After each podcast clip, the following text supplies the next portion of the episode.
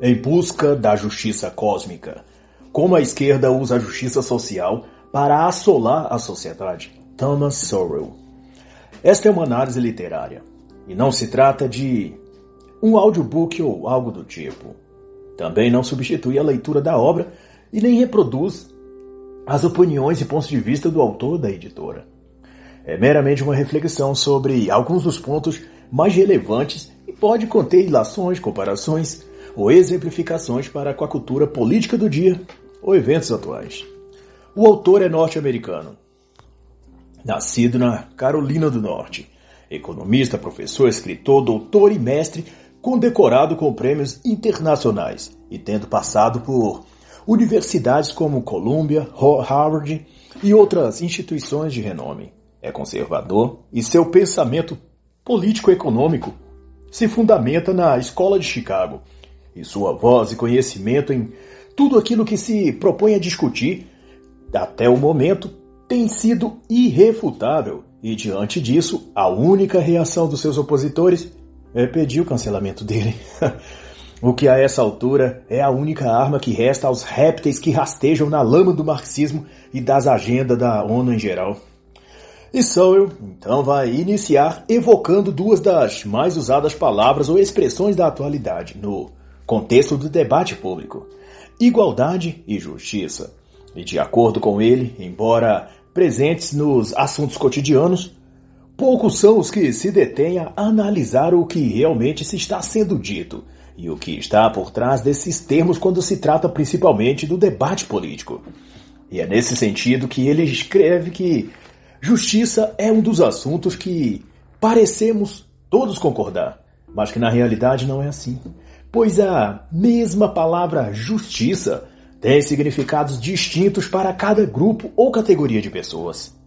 E isso se aplica para o conceito de justiça social, normalmente defendido com grande paixão, mas ninguém sabe definir exatamente o que seja. Pessoas diferentes dirão coisas diferentes acerca dessa mesma terminologia. Mas seja qual for a definição particular de cada pessoa ou grupo, na prática a justiça social foi conduzida para a ideia de ação coletiva empenhada a corrigir ou mitigar infortúnio sofrido pelas pessoas pobres, carentes ou portadoras de alguma deficiência física ou mental. Isso é é uma ferramenta de intervenção social, operada pelo Estado para conceder benefícios ao que chamam hoje de minorias sociais. E por esse motivo, o de envolver Estado é uma parcela especificada da sociedade que acaba se tornando um instrumento político que, por força de lei, faz com que aqueles que não estão categorizados em nenhuma minoria sejam os financiadores dos projetos e benefícios que o governo, o Estado, concede a tais grupos em nome da igualdade. De modo então que, toda vez que um lado recebe do Estado um ato de justiça, há outro lado sendo forçado a custear isso.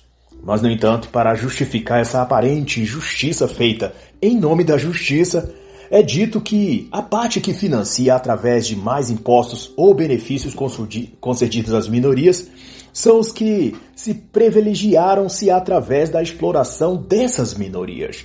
Não exatamente esses, mas os seus tataravós ou algo assim.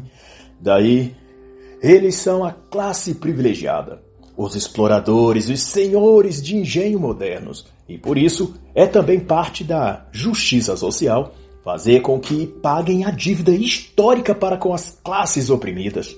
Ainda que nessa equação os oprimidos e os opressores tenham sido os ancestrais deles e não eles mesmos na atual geração. E os mesmos que cunharam o termo justiça social, não obstante, são os que também inventaram a expressão dívida histórica ou reparação histórica para definir o Estado como herói e a classe média, empresários de médio e pequeno porte e outros tipos de trabalhadores empreendedores de vilões da sociedade. Quando o crime deles é o de criar oportunidades de emprego. Pois o que acontece quando o empreendedor cresce e expande o seu negócio é gerar trabalho e oportunidades para outros. Se não houver empresas e empresários, todos dependerão do Estado e governo para sobreviver. E isso é inviável desde que o dinheiro que o Estado usa é proveniente da arrecadação de impostos daqueles que trabalham. E as empresas, e não só o cidadão comum, também paga tributos ao Estado. Logo, sem empresas, sem tributos. E sem tributos, o Estado também não tem dinheiro. E se o Estado não tem recursos, as minorias também não recebem as benesses e todos acabam igualmente na miséria. E essa é de fato a única igualdade que esse sistema de busca pela justiça social pode realizar. Toda a sociedade igual na pobreza. E tanto mais, Sobel aponta que a busca da justiça social, nesses moldes, é também uma busca da justiça cósmica, pois não visa apenas atender às demandas sociais de grupos afetados pelos problemas sociais, falta de dinheiro, desemprego, falta de saneamento básico ou de acesso à saúde, a lazer, à educação, o que se está a fazer é a tentativa de salvar ou privilegiar também os que foram afetados por forças da própria natureza, ou do cosmo, ou do destino, o que for. Por exemplo, os que nascem com comorbidades congênitas, psíquicas ou de outra ordem. Ao buscar corrigir ou consertar com ações sociais problemas que não vieram do contexto ou origem social, os justiceiros sociais estão se colocando na condição de arquitetos do cosmo, consertando o que o universo ou a natureza ou Deus fez de errado. Por isso o termo justiça cósmica. É porque se tenta consertar os erros do próprio universo. A justiça social é então a busca por eliminar as desvantagens de determinados grupos. Mesmo normalmente fazendo com que outros grupos, que eles chamam de privilegiados, tenham ou sofram desvantagens. Ou seja, tira dos que têm para dar aos que não têm.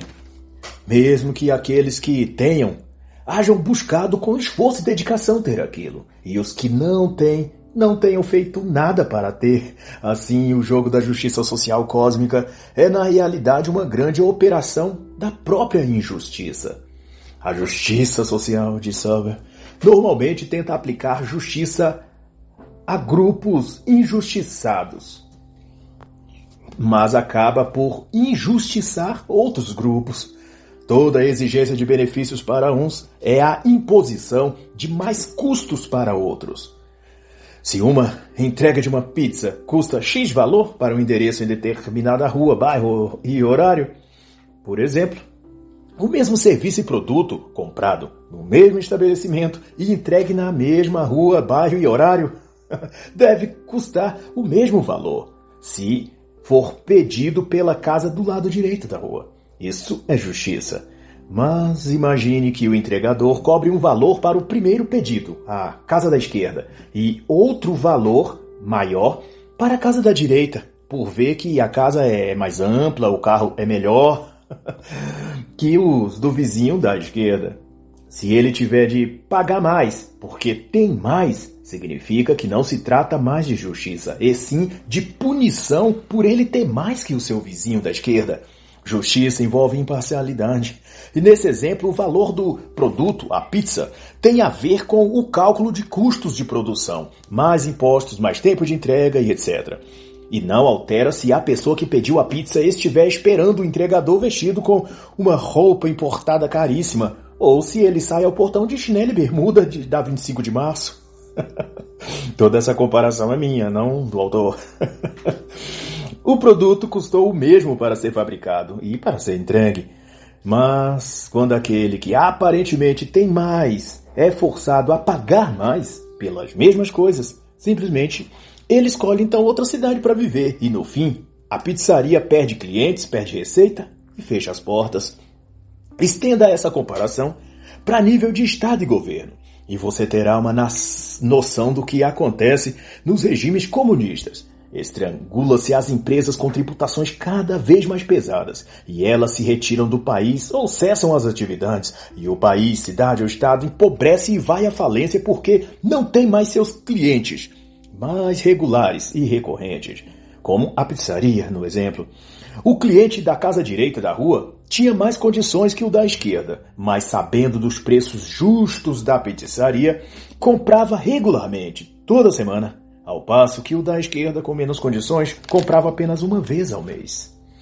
Assim, o Estado de Justiça Social aplica métodos de injustiça que termina por afastar seus melhores clientes. No caso, as pequenas e médias empresas que geram empregos e financiam o Estado através de impostos e tributos. Quando elas fecham as portas porque ficou inviável permanecer naquela região ou cidade, lançam na sociedade uma frota de desempregados que, sem alternativa, recorrerão ao Estado e ao governo para que recebam mais auxílios e mais benefícios. E esse, o governo, acaba na situação insustentável e caótica de ter mais gente para beneficiar, mas com menos receita em caixa para custear isso. E o que o governo faz nesse cenário, que precipita uma guerra civil e desordem generalizada, com saques e arrombamentos da população em busca de alimentação e condições básicas de subsistência. O que ele faz? Hum.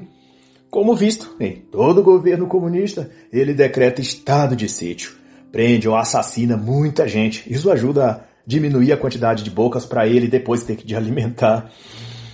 E distribui um ticket, uma cartela, um carnê ou código digital quem sabe futuramente uma marca na testa ou na mão direita, para com que os cadastrados retirem uma vez por mês uma cesta básica para subsistir.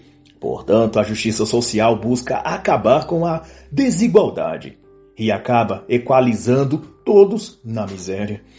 E por isso o autor diz que, em um amplo espectro de questões, a diferença entre buscar a justiça cósmica e buscar a justiça tradicional depende da extensão na qual os custos são pesados.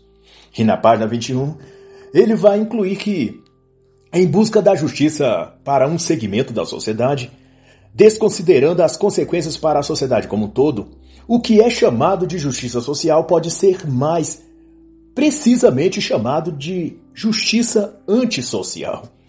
E a visão de Sowell é que a justiça cósmica não se limita a querer corrigir atos discriminatórios ou coisa assim, cometidos por indivíduos ou instituições, mas o que essa concepção de justiça faz é tentar corrigir todos os males da vida das pessoas, como se fosse uma divindade qualquer que estivesse a consertar os erros do mundo, ou do cosmo, ou do universo. e Thomas Sowell desenvolve então esse raciocínio partindo da premissa de que o preceito da justiça cósmica e dos políticos e filósofos que falam em sua causa é de que as desigualdades econômicas e sociais entre grupos precisam ser mitigadas para que haja verdadeira justiça social. E daí militam em prol da chamada igualdade de oportunidade. E para ilustrar, Sorrell cita as famosas palavras do presidente Lyndon Johnson na década de 1960, que não se pode tomar um homem que esteve preso durante anos, colocá-lo na linha de partida de uma corrida e querer que ele concorra em nível de igualdade com os demais competidores. E ainda chamar isso de justiça. E essa colocação significa dizer que o homem que esteve preso não tem condições de sucesso, tanto quanto os demais, porque não teve ele as mesmas oportunidades para treinar e aperfeiçoar o desempenho, porque ele não estava livre como os outros. Assim, a justiça cósmica seleciona esses supostos grupos e segmentos da sociedade que, segundo a tese, estão em desvantagem na hora de concorrer com os demais e lhes dá então cotas, bolsas e tudo o que pode para posicionar essas vítimas sociais no lugar que a justiça ou o Estado julga que estariam se não tivessem sofrido alguma injustiça social lá num passado remoto qualquer. Que grosso modo se refere a preconceito, discriminação racial, exclusão social por serem pobres, segregação sexual por serem mulheres ou gays, ou quaisquer outras formas e tipos de desvantagens ou opressões. E no exemplo do corredor que esteve preso e foi posto para competir com outros que não estiveram na mesma situação que ele e por isso treinaram mais, corresponde a tomar esse homem e colocá-lo da metade adiante da competição. E ao dar a largada, todos os demais começam na linha de partida. E aquele que tivera sido vítima social já inicia a corrida a metros de vantagem, com maiores chances, portanto, de ganhar. Em outras palavras, a justiça para ele fora feita mediante a aplicação da injustiça para os outros. pois todos esses se prepararam e treinaram e aceitaram competir sob as regras de que havia uma linha de partida e uma de chegada. E cada um que entrasse na competição teria de aceitar essa regra, independente dos seus problemas pessoais anteriores à corrida. Pode não parecer justo, mas não se conserta uma injustiça aplicando outra injustiça a quem não tem nada a ver com a questão. Se houve um homem ali que esteve preso e não pôde treinar anteriormente, você não está salvando uma vítima, está criando várias outras vítimas, porque cada um daqueles corredores prejudicados por terem de começar a correr atrás se tornaram também vítimas do Estado, que os colocou em condições de desigualdade para com o outro competidor que esteve preso. Mas, para Sorrel, por mais desmeritório que possa parecer o homem que esteve preso competir do mesmo ponto da linha de partida que os demais, ocorre que, ainda assim, goste-se ou não, concorde-se ou não, a vida se faz dessa forma. Dá ou tira coisas diferentes de pessoas diferentes, mas cada um terá de se virar com o que tem e fazer o seu melhor. No exemplo dos corredores, os homens que estiveram livres não significa que não tiveram problemas que também os atrapalharam a seu desenvolvimento para a corrida. Uns tiveram problemas de saúde ou em seus familiares e pode ter tomado dias de seu treinamento regular. Outros podem ter tido de treinar mesmo tendo um trabalho que ocupava todo o seu dia e ele se sacrificou nas horas vagas Outro pode ter tido condições de adquirir equipamentos básicos para treinar, como tênis, água, para se hidratar. Tudo isso talvez tenha lhe faltado. Ou seja, os problemas dele só eram diferentes, mas eram também problemas e ofereciam algum nível de dificuldade pessoal que tiveram de superar para estar ali competindo. As complexidades da vida criam desvantagens para todos, só que de forma ou em áreas diferentes mas não é por isso que um esteja em vantagem considerável em relação ao outro. E o exemplo que o autor cita relativo a isso é que uns nascem com mais beleza física, mas carece de inteligência em comparação a outros. Há quem seja nascido numa família rica, mas que seja extremamente desajustada e nociva. Outros têm dotes atléticos, mas zero de habilidades para outros aspectos da vida e acaba se afundando em problemas e assim por diante. Cada um tem uma série de necessidades em áreas distintas e se for colocados em perspectiva, cada um é vítima de alguma coisa. O que o Estado faz é usar a justificativa de justiça social e igualdade para escolher quais tipos de necessidades ou grupos de vítimas ele quer beneficiar, e normalmente essa escolha abrange interesses políticos e eleitorais, além de ideológicos. Quais grupos são mais vulneráveis e fáceis de manipular eleitoralmente? Hum quais aderem melhor às mensagens emotivas e podem se tornar plateia cativa. E por aí vai. A busca da justiça cósmica é, portanto, a tentativa ou alegação de se salvar grupos ideologicamente escolhidos das desvantagens que eles têm em suas vidas, a pretexto de colocá-los em igualdade com os demais grupos. Mas, a bem dos fatos, o discurso de justiça social é fundamentado em melodramas morais, em enredos quase de telenovelas que pouco tem a ver com a vida real, mas com narrativas previamente elaboradas nos centros acadêmicos e redações de jornais, que depois são distribuídas para as massas para consumo através de filmes, seriados, novelas, notícias de jornais. E nesse aspecto, Sauer cita como exemplo o fato de que nos Estados Unidos e no Brasil também, todos os problemas que tenha a população negra é apontado como culpados à escravidão ou os escravizadores. Não que isso seja verdade, mas porque a narrativa da justiça social só encontra lugar aonde houver vítima e agressor. É preciso que haja desequilíbrio entre um grupo e outro para que a ideologia apareça como balança a equacionar os lados. Porém, aquele desequilíbrio foi antecipadamente e artificialmente criado para surgir dele a necessidade de um agente apaziguador. E se não acham suficientes dramas para desequilibrar as relações entre dois grupos, os justiceiros sociais apelam para causas e razões no passado, mais longínquo se necessário, e vão afirmar num complexo cálculo da matemática ideológica deles que os negros de hoje, por exemplo, são vítimas do que os tataravós dos brancos de hoje fizeram aos tataravós dos negros atuais. Isso há 200 ou mais anos atrás. Só eu chamo isso de expiação simbólica e diz que é a tentativa de consolo moral de quem nada tem de significativo em sua vida e por isso se senta num trono imaginário adornado de arrogância e fica julgando a humanidade entre culpado e inocente, vítima e algoz e considerando a si mesmo o Deus supremo da justiça cósmica.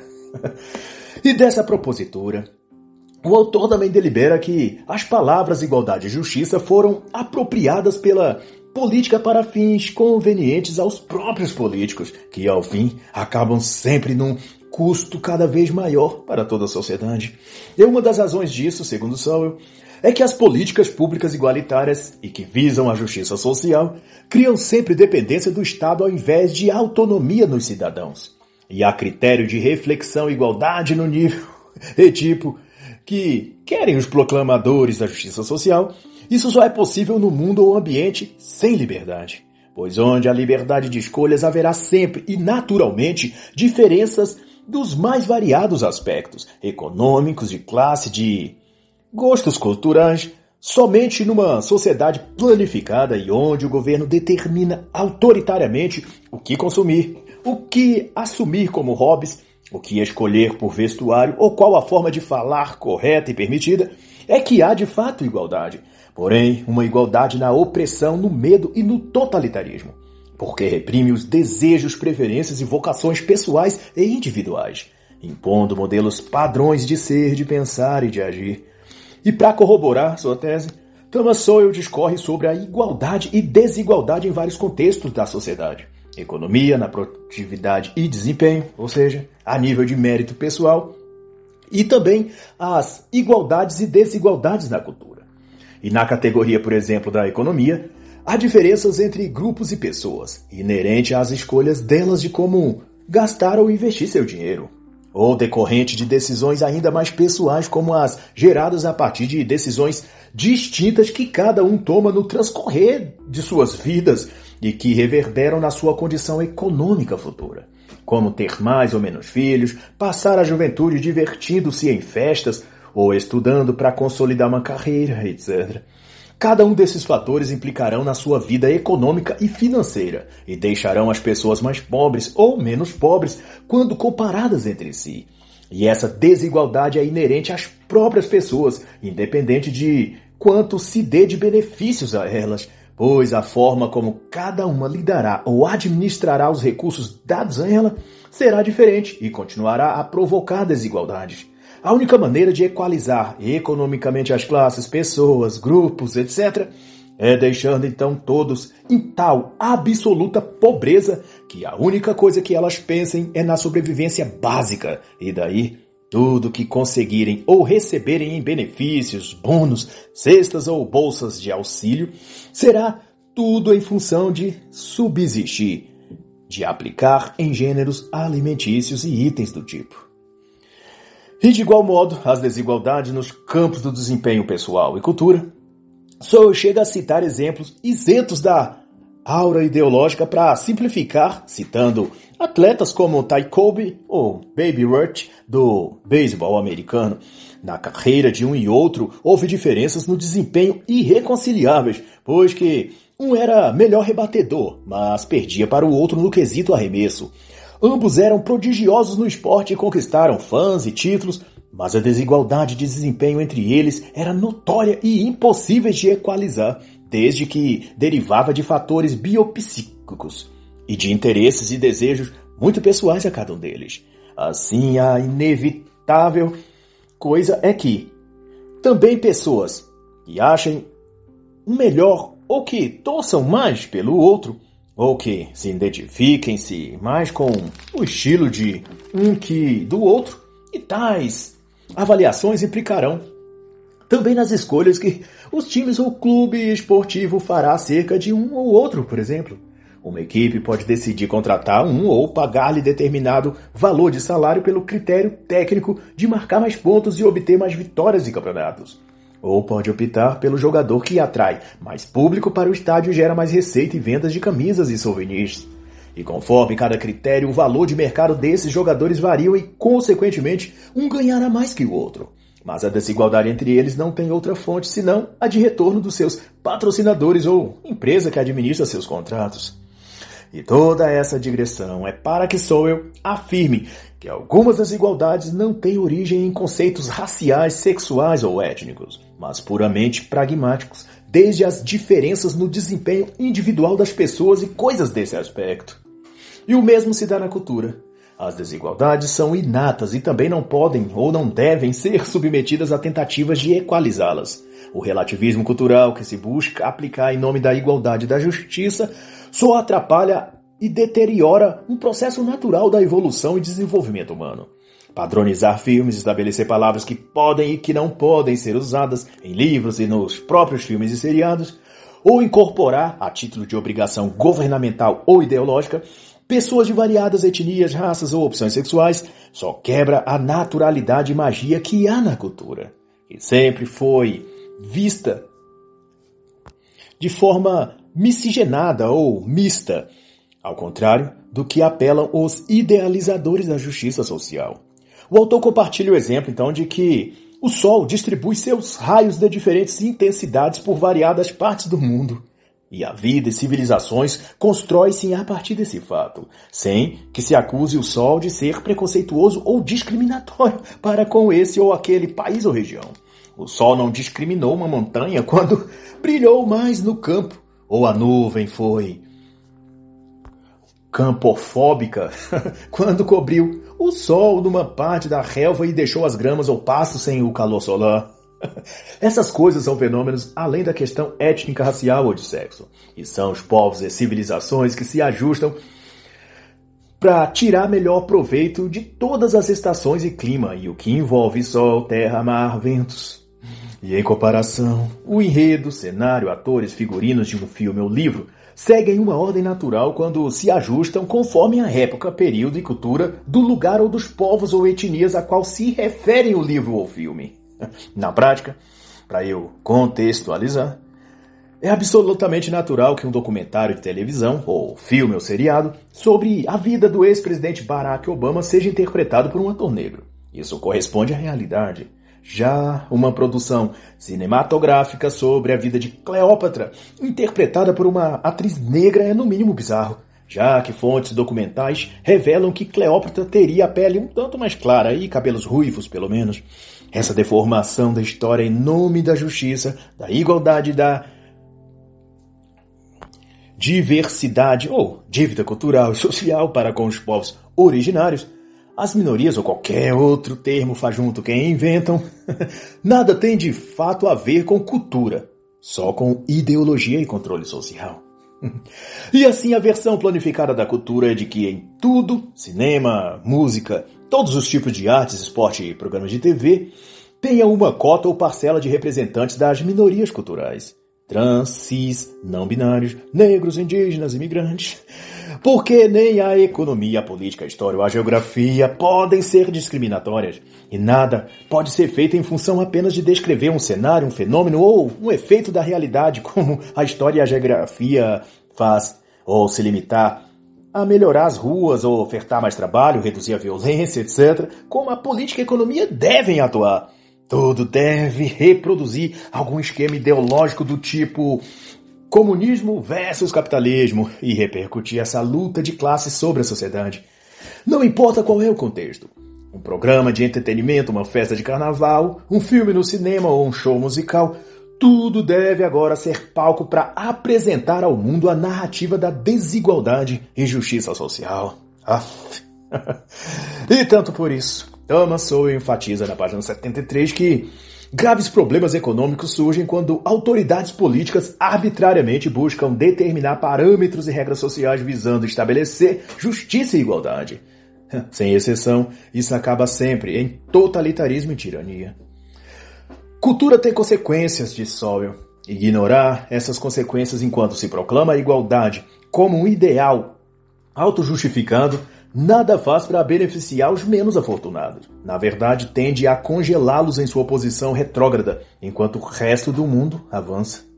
Mas, contudo, o professor Sorrell desmascara a falácia da justiça social em dizer que, apesar de abirrogar os tons e cores das mais sublimes virtudes, o que chamam na atualidade de justiça social é aquele velho vício e deficiência moral chamado inveja, já denunciado e combatido pela Igreja no catecismo no concernente aos sete pecados capitais.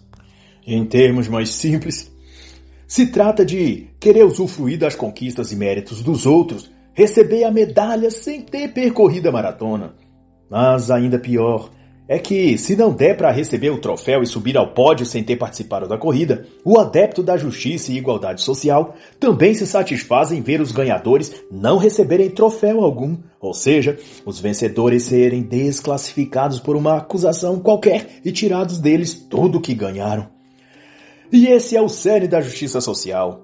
Ter o que não trabalhou para conquistar, ou ver todos os que trabalharam para ter, perdendo o que tinham e sendo rebaixados.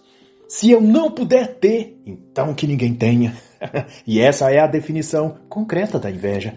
E o autor chama de ideologia da inveja aquilo que os marxistas aprenderam a denominar de exploração do capitalismo, ou do rico burguês, ou dos empresários da indústria, ou qualquer outro desses jargões. Da ótica progressista, grupos sociais mais pobres são sempre vítimas dos grupos mais ricos, ou da classe média porque são explorados por eles para que fiquem cada vez mais pobres e os ricos cada vez mais ricos. Mas para o professor Sorrow, o que a ideologia da inveja faz é encastelar esses menos favorecidos, isolando-os dos mais prósperos e ensinando-os a odiarem os mais favorecidos que eles. Ao invés de incentivá-los a crescer, os estimula a odiar a riqueza e a desprezar os prósperos, e a exigir que tudo seja tirado deles e distribuído aos desafortunados. Tire o troféu dos primeiros lugares e dê aos últimos colocados. Essa é a mensagem. E assim, vai dizer o autor, que as sociedades inteiras podem continuar mergulhadas em uma pobreza desnecessária, não apenas porque visões invejosas criam uma falsa explicação para sua pobreza que as distrai de enxergar meios disponíveis de se tornarem mais prósperas, mas também porque a inveja e o medo de Ser invejado por outros inibe o esforço individual e a inovação e a criatividade. E ele conta então a fábula do cão na manjedoura, de Esopo, para então ilustrar essa situação. Um cavalo quer comer um pouco de feno na sua manjedoura, mas há um cão deitado sobre o feno. Embora o cão não coma palha, ele se recusa a se levantar e deixar o cavalo comer simplesmente porque inveja e não suporta ver o prazer do cavalo de comer o feno. E dessa concepção, Thomas Sowell analisa que as políticas fiscais muitas vezes são moldadas pelo mesmo tipo de sentimento do cão para com o cavalo na fábula, o desejo de sugar os ricos apenas por rancor e desprezo de não suportar vê-los degustar alegremente o seu feno. Basta ver como a massa de cães na manjedoura salivam e entram em êxtase quando algum populista diz que, se eleito, taxarás grandes fortunas. Pergunte a qualquer um como isso impactará positivamente a economia do país e em como isso reverberará em benefício à população em geral. E ninguém saberá dizer, nem mesmo aquele político falacioso e lacrador que fez a promessa, porque o que importa é satisfazer o vício e a inveja deles de ver o rico se dando mal, sendo punidos por terem a manjedoura cheia de feno. A justiça social é, por assim, a vingança dos cães, a exaltação da inveja, onde a finalidade é apenas uma: o grupo que tem menos atacar o grupo que tem mais. E isso é tão diabólico que não precisa ser necessariamente recursos financeiros ou materiais. Qualquer coisa que um grupo ou pessoa tiver que pareça melhor que a outra, isso também se torna alvo de ataque dos justiceiros sociais. Se um tiver uma família mais unida ou um laço conjugal mais harmonioso, será invejado e atacado. Se um grupo de amigos parecer mais unido e companheiro que os amigos do patrilheiro social, esse grupo também será perseguido. Ou se uma mulher ou garota parecer mais comportada e discreta, o grupo pervertido de empoderadas feministas tentará corrompê-la até que ela adira às mesmas práticas deletérias que as outras. E assim, a igualdade social é feita, mas não em função de uma sociedade melhor, mas em nome da inveja e do ressentimento que Karl Marx os ensinou. E o veneno da inveja é um mal tão fluido que escoa para todas as esferas, sempre alegando algum tipo de defesa ou proteção dos direitos das minorias, mas sendo apenas isso o pecado e o vício da inveja. E nesse ponto, só eu relato o caso de uma comissão de ensino de uma escola nos Estados Unidos, que chegou a ser matéria de reportagem no Street Journal de setembro de 1997, onde a então comissão impediu de se ensinar habilidades computacionais aos alunos de matemática, dizendo que isso violaria a justiça social, porque privilegiaria alguns poucos com talento e capacidade de aprender mais rápido e os deixaria em posição melhor que os outros alunos. De certa forma, e em outros termos, seria uma discriminação para com os mais burros e já que não dá para forçar alguém a ser inteligente, então a prerrogativa é forçar todos a se tornarem mais burros, nivelá-los por baixo. e outro jogo de palavras que é feito para encobrir a inveja dos que buscam a justiça social é chamá-la de redistribuição de renda. Quando se fala em taxar as grandes fortunas, normalmente esse discurso é seguido dessa palavra mágica, redistribuição de renda, e ao lado dela termos como desigualdade social, dívida histórica, transferência de renda e outros mais. Mas na prática, nada se transfere dos mais ricos para os mais pobres. No máximo, alguns entraves são colocados na vida de pequenos negociantes ou da classe média. E com a classe mais abastada das grandes corporações são feitos esqueminhas e propinas, etc., onde os políticos são beneficiados e a classe pobre continua pagando tudo caro e vivendo de promessas, de expectativas e de esperanças injetadas nelas por seus ídolos políticos.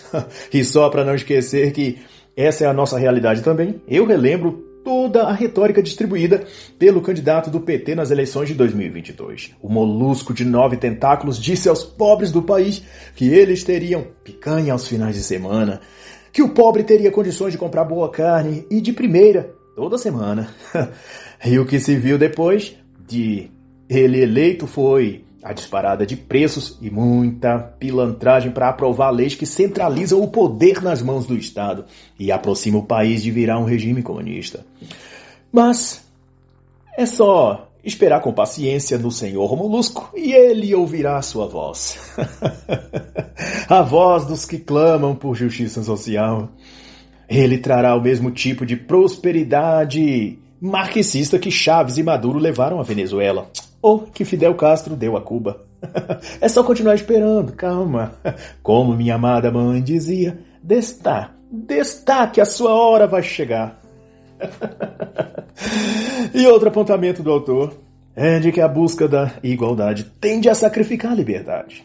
Pois, segundo ele, não se pode ter igualdade se os anseios, desejos e expectativa das pessoas não são os mesmos o contexto ou mesmo as pessoas das teorias da desigualdade social não são as mesmas da vida real. No mundo de verdade, com pessoas de verdade, elas não são diferentes porque são discriminadas ou outros roubam suas vagas, etc.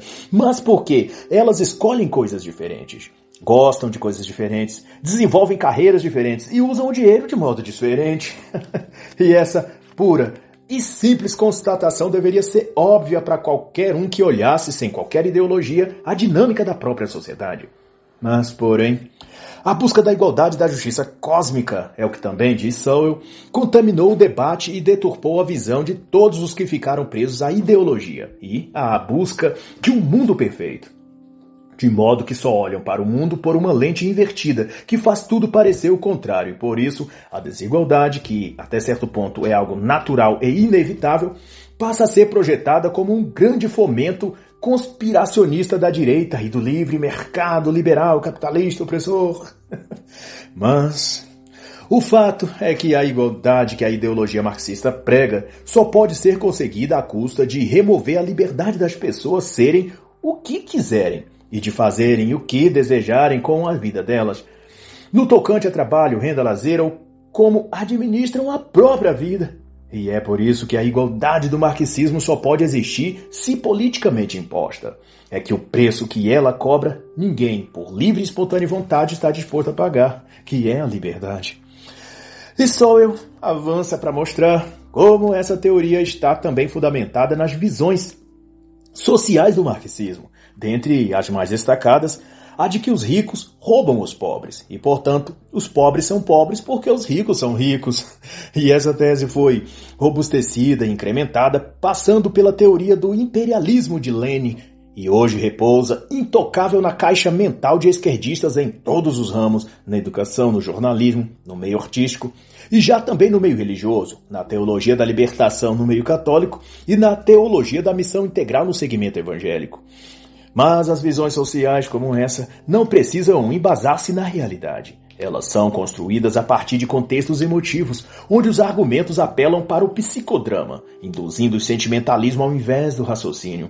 Com isso, os números, dados ou estatísticas citados para respaldar o estudo ou explanação sobre aquela visão social, nesse caso a ideia de que os pobres são explorados pelos ricos, nunca são checados e nem comparados com os fatos reais. São meramente absorvidos pelo lado emocional e aderidos por causa do impacto sensorial que elas causam. O então presidente do Brasil, fazendo eu uma capitulação aqui, Luiz Inácio, fez uma admissão em 2014 que inflacionava números trágicos sobre o Brasil para impressionar os estrangeiros na Europa e sensibilizar a opinião pública. Eu disse em Paris, confessou Lula em vídeo exposto depois na internet, que aqui tinha 25 milhões de crianças na rua. Todos aplaudiam, kkkk, e, e riu em deboche no vídeo. pois esse é o psicodrama da esquerda em todo lugar. Superlativizar números e estatísticas para que o impacto emocional disso cause o efeito de moldar o pensamento e visão das massas. Em neuropsicologia, há uma linha de estudos que chama esse efeito de teoria dos jogos de confiança e postula que quando afirmações categóricas são dadas por pessoas de autoridade, fama ou prestígio social de algum tipo, seguido de dados técnicos, gráficos, números ou coisas assim, são quase instantaneamente aceitos sem resistência pelo cérebro.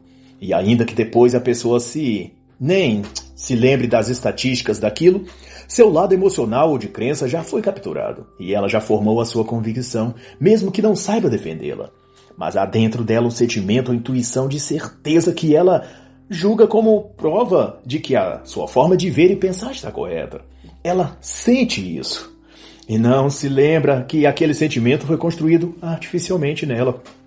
Pelos dados e gráficos e números e estatísticas que os feiticeiros sociais injetaram em seu imaginário com aulas, apresentações, congressos e lives entrevistas, usados como meios de difusão da propaganda marxista. E é isso o que se resume toda a teoria da justiça social. Uma visão dramática da realidade, distorcendo-a com números não comprováveis, para prevalecer um pensamento ideológico de modelo comunista. E assim está escrito: O diabo que as enganava foi lançado no lago de fogo que arde com enxofre onde tinha já sido lançado a besta e o falso profeta. Apocalipse 20, 10. E assim encerra a análise da obra A Busca da Justiça Cósmica. Como a esquerda usa a justiça social para assolar a sociedade, de Thomas Sowell.